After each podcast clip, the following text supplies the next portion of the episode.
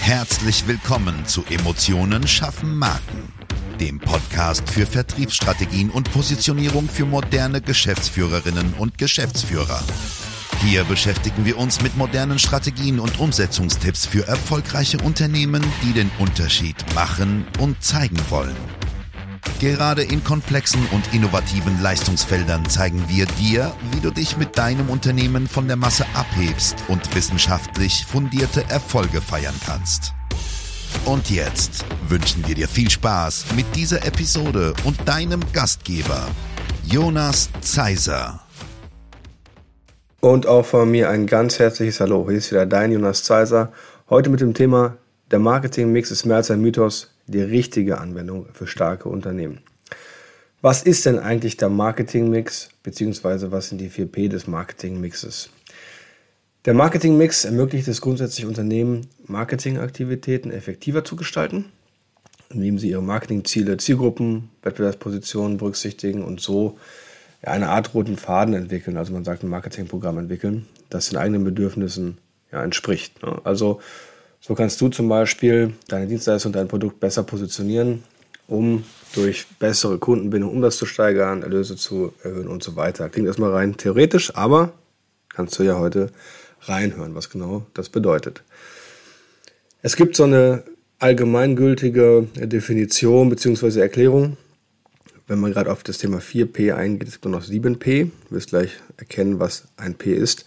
Das richtige Produkt wird zum richtigen Preis über die passenden Distributionskanäle mit den wirksamsten kommunikativen Maßnahmen zur richtigen Zeit auf dem Markt angeboten und platziert. Das hast du wahrscheinlich schon mitbekommen, dass ich zweimal kein P dabei hatte. Das liegt daran, dass es natürlich ein englischsprachiges Instrument ist. Nämlich die vier Ps sind Product, Price, Place und Promotion, nämlich Kommunikation. Beim Thema Produkt geht es um die Ausgestaltung von Produkteigenschaften. Also was für Produkte hat mein Wettbewerb, was für Produkte habe ich, welche Argumentationsketten kann ich dann aufbauen, um eine klare Abgrenzung zum Wettbewerb zu haben, zum, ja, zum Gegenüber zu haben, wie sind meine Vor- und Nachteile geartet, also egal ob Produkte oder Dienstleistungen, und wie kann ich das für mich in Summe nutzen. Ja, also am allerwichtigsten ist hier tatsächlich, ich werde ja nicht müde, das zu sagen, die Analyse der Konkurrenz und der Konkurrenzleistungen. Da schaut man ganz genau hin, um sich ein Bild zu machen und von dort aus quasi eine, eine Gegenposition zu beziehen. Das zweite P, Price, also der Preis, ist die Bestimmung des optimalen Preises. Da geht es im weitesten Sinne um die Preispolitik und es geht vor allem darum, einen Preis zu finden, der natürlich der eigenen Positionierung entspricht. Ne? Habe ich ein Hochpreisprodukt oder eine Hochpreisdienstleistung oder habe ich ein Massenprodukt und gehe mit einer Niedrigpreisstrategie in den Markt und so weiter. Und auch das geht natürlich nur, wenn ich weiß, wie der Markt funktioniert.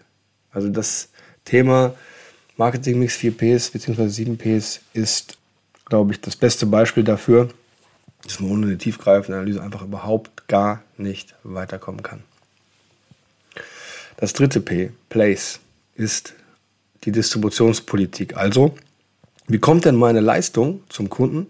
Welche Hürden gibt es? Welche direkten Wege gibt es? Welche verschiedenartigen Lösungen gibt es? Nimm nur das Beispiel ja, Amazon. Das ist, glaube ich, relativ einfach. Früher mussten wir halt zum Buchladen gehen.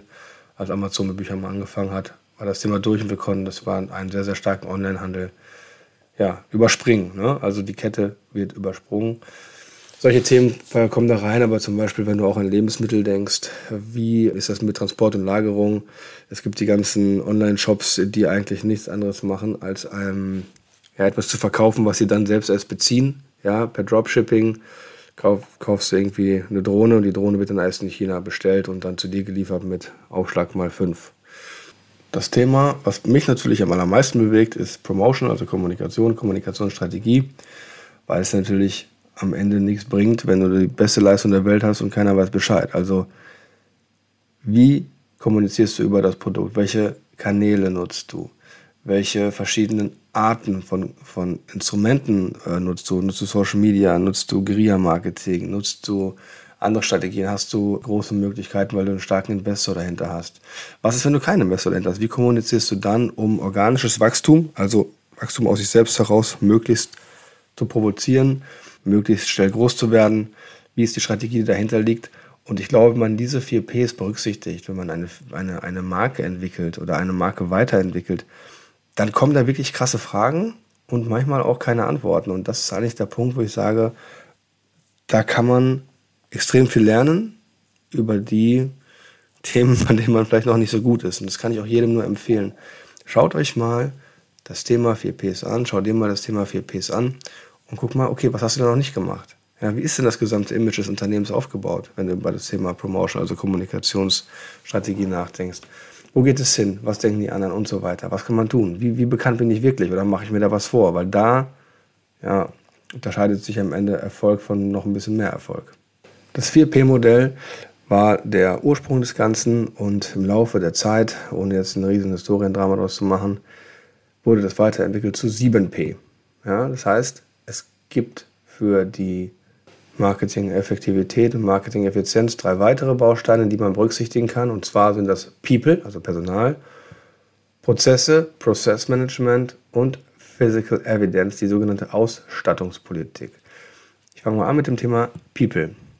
Es ist jetzt vielleicht nichts, was dich überrascht, aber die Qualität des Personals als wichtiger Faktor, das ist gerade ein Thema bei Dienstleistungen. Oder ich sage immer, wenn du bei einem Paketdienstleister anrufst, dann weißt du schon, wenn du als erstes dran hast. Und dann weißt du, ist das jetzt ein gutes Gespräch oder ein schlechtes Gespräch. Und gerade in diesem Gedanken über die Fachkompetenz hinaus, nämlich wie gehen sie denn mit Menschen um, wie gehen sie denn mit Kunden um, also das eigene Personal, da entscheidet sich ja eigentlich am Ende des Tages, wenn du diesen Podcast schon ein bisschen länger hörst, ob der Kunde kauft oder nicht, ob der Kunde interessiert ist oder nicht, ob der Kunde sich abgeholt fühlt oder eben nicht. Leben Sie die Prozesse, leben Sie diese ganzen anderen Bausteine, leben Sie das Verständnis der Marke, haben Sie die Markenidentität begriffen und verinnerlicht und so weiter und so fort. Und da gibt es ein paar Parameter, die können wunderschön sein oder auch echt ekelig. Ja. Der 6CP, Prozesse oder Process Management, ist im weitesten Sinne, gerade bei den Dienstleistungen, das Thema, wie sehr ein Prozess standardisiert ist, also wie sehr er angleichbar ist, wie sehr er wiederholt durchführbar ist. Und auch hier kann man sich sehr gut ein Bild darüber machen, ob du eine hochindividuelle Leistung hast oder ob du halt Chicagoer Schlachthöfenmodell einfach die Leute durchfrühstückst. Ich glaube, man hört so ein bisschen raus, wie, wie ich diesen Punkt sehe. Das siebte P, Physical Evidence, die sogenannte Ausstattungspolitik, beschäftigt sich mit der Frage, wie man durch die physische Ausstattung Umsatzsteigerung erreichen kann. Damit ist zum Beispiel gemeint Ladenausstattung.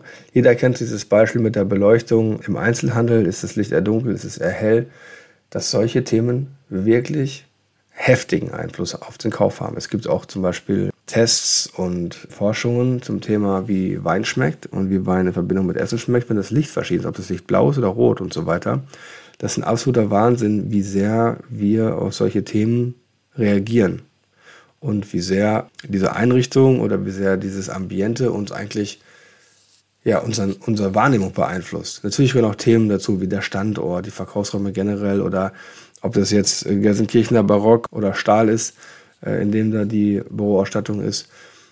Aber ich glaube, was wichtig ist, ist, dass diese ganze Ausstattung an die Marke angepasst ist und vor allem an das, was du ausdrücken willst am Ende des Tages muss es halt konsistent sein. Und Markenkonsistenz ist, wie gesagt, eines der absolut zentralsten Themen, um Erfolg zu haben. In diesem Sinne, wenn du Fragen hast, melde dich jederzeit gerne E-Mail, Webseite.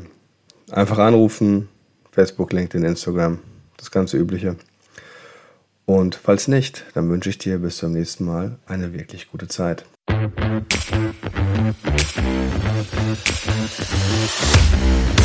Schön, dass du diese Folge gehört hast und wir wünschen uns natürlich, dass du einige wichtige Impulse mitgenommen hast. Weitere Informationen zu uns und zum Podcast findest du auf unserer Webseite unter www.jjzeiser.de. Wenn wir dir helfen können, sprich uns gerne an. Wir freuen uns. Den Link zum Kontaktformular findest du auf unserer Website und in den Show Notes. bis zum nächsten Mal bei Emotionen schaffen Marken. Vertriebsstrategien und Positionierung für moderne Geschäftsführerinnen und Geschäftsführer.